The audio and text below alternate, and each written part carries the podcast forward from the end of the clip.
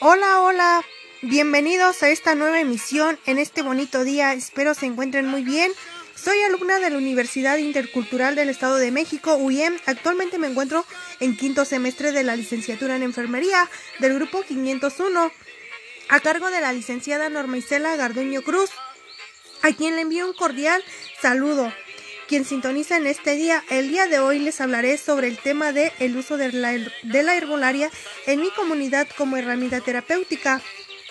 Pertenezco al municipio de Acambay de Ruiz Castañeda, vivo en la comunidad de Ganzda Acambay. Se llama Ganzda en lengua tomí, en español significa lugar donde habitan o hay muchos árboles. Es un hermoso pueblo porque se puede disfrutar mucho de la naturaleza, su población es amplia, la mayoría de la población practica la lengua otomí, ñañú. En esta comunidad se llevan a cabo muchas creencias y costumbres. Una de las creencias es que aún se sigue creyendo que hay plantas curativas. Nuestros antepasados utilizaban plantas que habitan actualmente en el campo, en llanos, en parcelas, en las orillas de las milpas y que sirven para curar algunas enfermedades o para aliviar algunos malestares. En mi comunidad se sigue practicando el uso de plantas medicinales. Algunas personas las siguen practicando, algunas otras ya no. Algunas enfermedades más comunes en mi comunidad pues son la gripa. Como tratamiento, algunas personas hacen algunos test de algunas plantas, por ejemplo, té de ajo, Allium satium. En este eh, hacen una infusión y algunas personas se la toman así cuando se van a dormir o algunas personas le agregan dos cucharadas de miel y le exprimen un limón. También lo que se ve muy comúnmente es el resfriado común cuando ah, les da la gripa y para ello ocupan lo que es el eucalipto. Eh, en el eucalipto ocupan lo que son las hojas e igual se hace una infusión y se ocupan de 2 a 3 gramos para medio litro de, agua que ponen a hervir. Otra planta también que se ocupa para la tos, el resfriado común, pues es el tomillo. Se ocupan las hojas y las flores y se realiza una infusión en medio litro de agua de 1 a 4 gramos y se toma. Otra planta igual es la bugambilia. Esta se ocupa para la tos, el resfriado común, gripa. Y en esta, las partes que se ocupan, eh, pues son las hojas, las flores. Y se hace una infusión de 6 a 15 flores se ocupan para la infusión en medio litro de agua. Y algunas personas solamente se toman así la infusión. Algunas otras le agregan dos cucharadas de miel y le exprimen un limón. O algunas otras lo que hacen es poner a hervir las hojas de la bugambilia y lo que agregan también es el ajo, un pedazo de ajo y un pedacito de cebolla para que esto haga más efecto, ya que estas son del sistema respiratorio. También lo que se ve comúnmente aquí pues son las quemaduras de primer grado y pues algunas heridas y para ello ocupan la sábila aloe vera que esta ayuda a cicatrizar y lo que se ocupa de esta planta pues es la pulpa o gel se, se corta una penca o hoja de la sábila que ya esté desarrollada y sana y se parte a la mitad y la pulpa o gel que sale se aplica en la zona afectada. Eh, otra planta también que sirve para las heridas y para desinflamar, pues es la árnica. La árnica pues igual se hace una infusión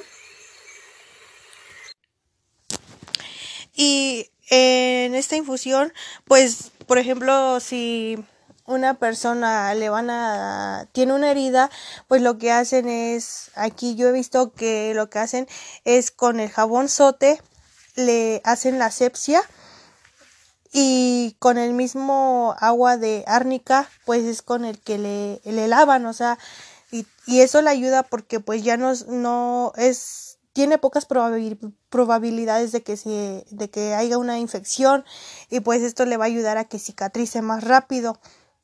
Entonces, pues sí lo ocupan mucho en las personas que se alivian. Lo que hacen es lavarle, lavarles con árnica. Para ello se ocupa. Eh, también eh, en la comunidad pues se ven los problemas digestivos, por ejemplo la diarrea. Entonces para ello ocupan lo que es el pericón, tajetes lúcida. Eh, hacen una infusión de un litro o de medio litro y agregan de 1 a 3 gramos de planta y igual se toma en el día y tres veces al día. Otra común que se ve también pues es el empacho. Para ello ocupan pues la planta medicinal, lo que es el cempasúchil y igual hacen una infusión y las partes usadas pues es la flor del cempasúchil en un litro de agua ponen de dos a tres flores. Algunas personas este nada más hacen su infusión con el cempasúchil, otras agregan lo que es guayaba y canela. Eh, también para apresurar la labor de parto eh, se ocupa la planta de montana tomentosa, soapatle. Aquí en mi comunidad la conocemos más como la planta de to. Esta planta se hace una infusión y las partes usadas son las hojas y las flores y se le agrega una pizquita de, de chocolate o de piloncillo y se le da a la mujer para que pues apresure la labor de parto pero también este es, es mínimo lo que se le da no se le da mucho y también esta planta sirve para regular los trastornos menstruales.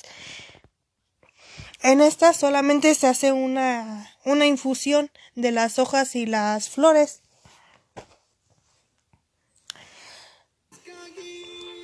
También tenemos otra planta que igual es la de cabellos de lote. Esta planta sirve para limpiar los riñones. Se hace una infusión y se ocupan 50 gramos de la planta, que serían los cabellos del elote que nacen alrededor. Estos 50 gramos se ocupan en medio litro de agua y se toman tres veces al día. Este tratamiento dura 15 días. Otra planta también pues es la rosa de Castilla. Esta se ocupa para los baños de los bebés, para bañarlos. También se realizan baños en mujeres que son que acaban de dar a luz. Se les baña con hierbas para que supuestamente saquen todo el aire que agarraron en el hospital y después no sufran de frialdad. Entonces lo que se hace es que se les da baños con hierbas calientes. Por ejemplo, ponen la ruda, este el ajenjo, el romerillo, el pirul, entre otras plantas más. Otro problema que se ve aquí en mi comunidad es de que mm, hay mamás que dan a luz y no tienen leche. Entonces lo que hacen es cortar jara pegajosa y la tostan en el comal y con un trapo se, se lo untan alrededor del pezón con pequeños masajes para que produzca leche. Esas son algunas algunas enfermedades o malestares que se ven aquí en mi comunidad este de manera frecuente y comunes. Es de suma importancia conocer el nombre de cada una de las plantas, así como el uso de cada una, de saber la dosis, ya que hay plantas de baja toxicidad y hay unas que son de una alta toxicidad. Algunas pueden provocar daños en la persona, algunas otras no. Si no se maneja una dosis correcta también puede traer una consecuencia. Algunas plantas, casi la mayoría, está contraindicada en el embarazo no se pueden consumir en algunos casos y en algunos casos pues muy poco es mínimo porque pues pueden provocar un aborto y pues esto trae consecuencias.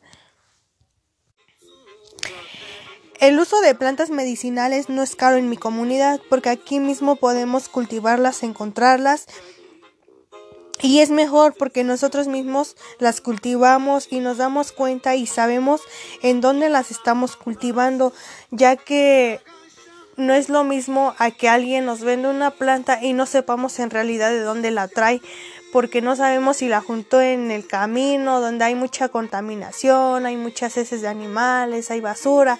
Sin en cambio nosotros aquí, por ejemplo, vemos que hay solares, o sea, donde no hay contaminación y ahí es donde podemos nosotros cultivar, recolectar nuestras plantas y eso es, es, es muy bueno. Como nota importante, también es este importante recordar que los test que se realizan para alguna de estas enfermedades u otras no se les debe poner azúcar. ¿Por qué? Porque si le ponemos azúcar a esa infusión, esa infusión va a perder las propiedades de la planta medicinal y ya no va a hacer efecto. Entonces, lo cual no va a tener caso que tomemos una planta medicinal si ya le pusimos azúcar y ya le perdimos las propiedades de esa planta. Ya no va a tener efecto, ya no va a curar. Es, es, es, este también de suma importancia compartir el conocimiento que nosotros tenemos, lo poco que sabemos, hay que transmitirlo a otras personas tal vez este, esas personas no sepan, pero al momento que nosotros les comentamos, pues ellos ya van a tener conocimiento y ellos digan, no, pues sí, sí es cierto, sí me sirvió, entonces ellos van a transmitir esa información y asimismo se va a seguir manteniendo la herbolaria porque pues ya no se ve con mucha frecuencia ahorita, o sea, se está perdiendo, pero si nosotros compartimos la información, la transmitimos y la transmitimos de acuerdo a cómo es, pues va a ser muy efectiva. Con esto doy por finalizado el tema. Espero les haya gustado mucho y que la información que les transmití les sirva. Les espero, los espero en la próxima emisión. Yo soy Ana Belén Rojas de la Cruz. Con orgullo digo una vez intercultural, siempre intercultural. Adiós, cuídense mucho y gracias por la atención Muchas gracias. Hasta pronto.